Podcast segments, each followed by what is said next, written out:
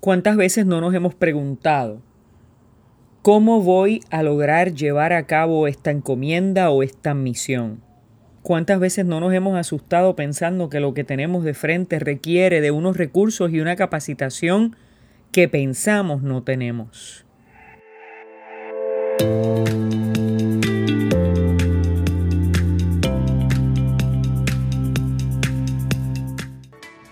El ángel Gabriel había sido enviado por Dios a una ciudad de Galilea llamada Nazaret, a una virgen que estaba comprometida con un hombre perteneciente a la familia de David llamado José.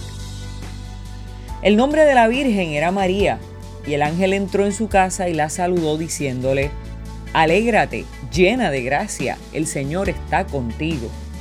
Al oír estas palabras ella quedó desconcertada y se preguntaba qué podía significar este saludo. Pero el ángel le dijo, no temas, María, porque Dios te ha favorecido.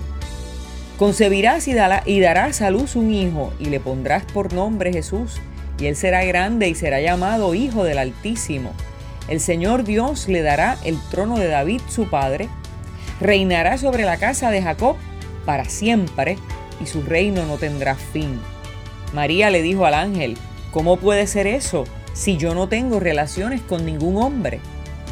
El ángel le contestó, el Espíritu Santo descenderá sobre ti y el poder del Altísimo te cubrirá con su sombra. El anuncio del ángel a María arranca de ella una expresión muy común cuando estamos ante eventos inesperados o cuando tenemos de frente encomiendas que parecen exceder nuestros recursos. ¿Cómo puede ser esto? ¿Cómo lo voy a lograr? ¿Cómo es que esto va a suceder? ¿Cómo es que esto está sucediendo? Sin embargo, la respuesta del mensajero posee una clave para lanzarnos con confianza a lo desconocido. El Espíritu Santo descenderá sobre ti y el poder del Altísimo te cubrirá con su sombra.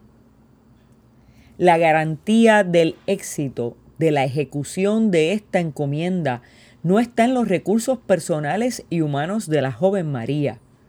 Está en la presencia del Espíritu Santo y su poder, manifestado en ella una vez ésta aceptó su llamado. Así nos sucede a nosotros vez tras vez la vida nos coloca en encrucijadas que nos producen temor e inseguridad. Hasta la alegría que debe brotar de nuestra nueva oportunidad o encomienda se ve opacada por el temor o las dudas. Sin embargo, este proyecto de Dios engendrado en María nos enseña que la alegría verdadera en el ser humano proviene de saberse mirado, elegido y acompañado por Dios. Alégrate, llena de gracia, el Señor está contigo. La compañía del Señor es la certeza que echa fuera todos los temores.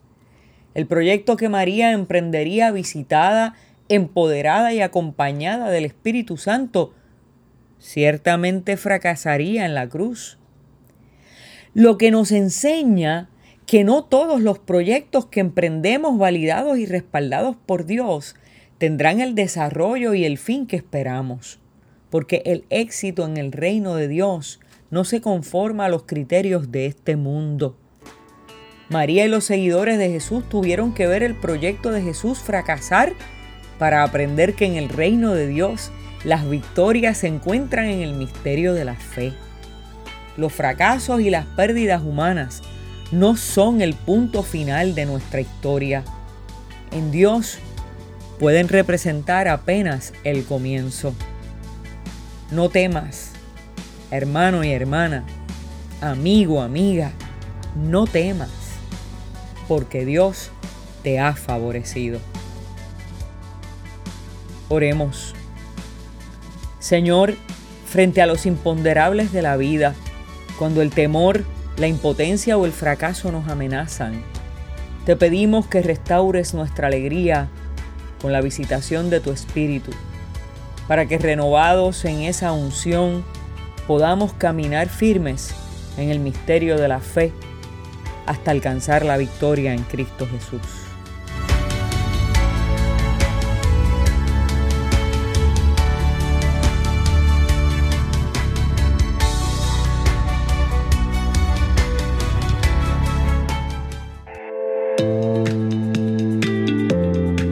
Hola, te habla Ibeliz Valentín. Gracias por escucharnos. Si este mensaje ha sido de bendición a tu vida, compártelo en las redes sociales. También puedes suscribirte a través de Apple Podcast o de Spotify Podcast. Que Dios te bendiga y hasta la próxima.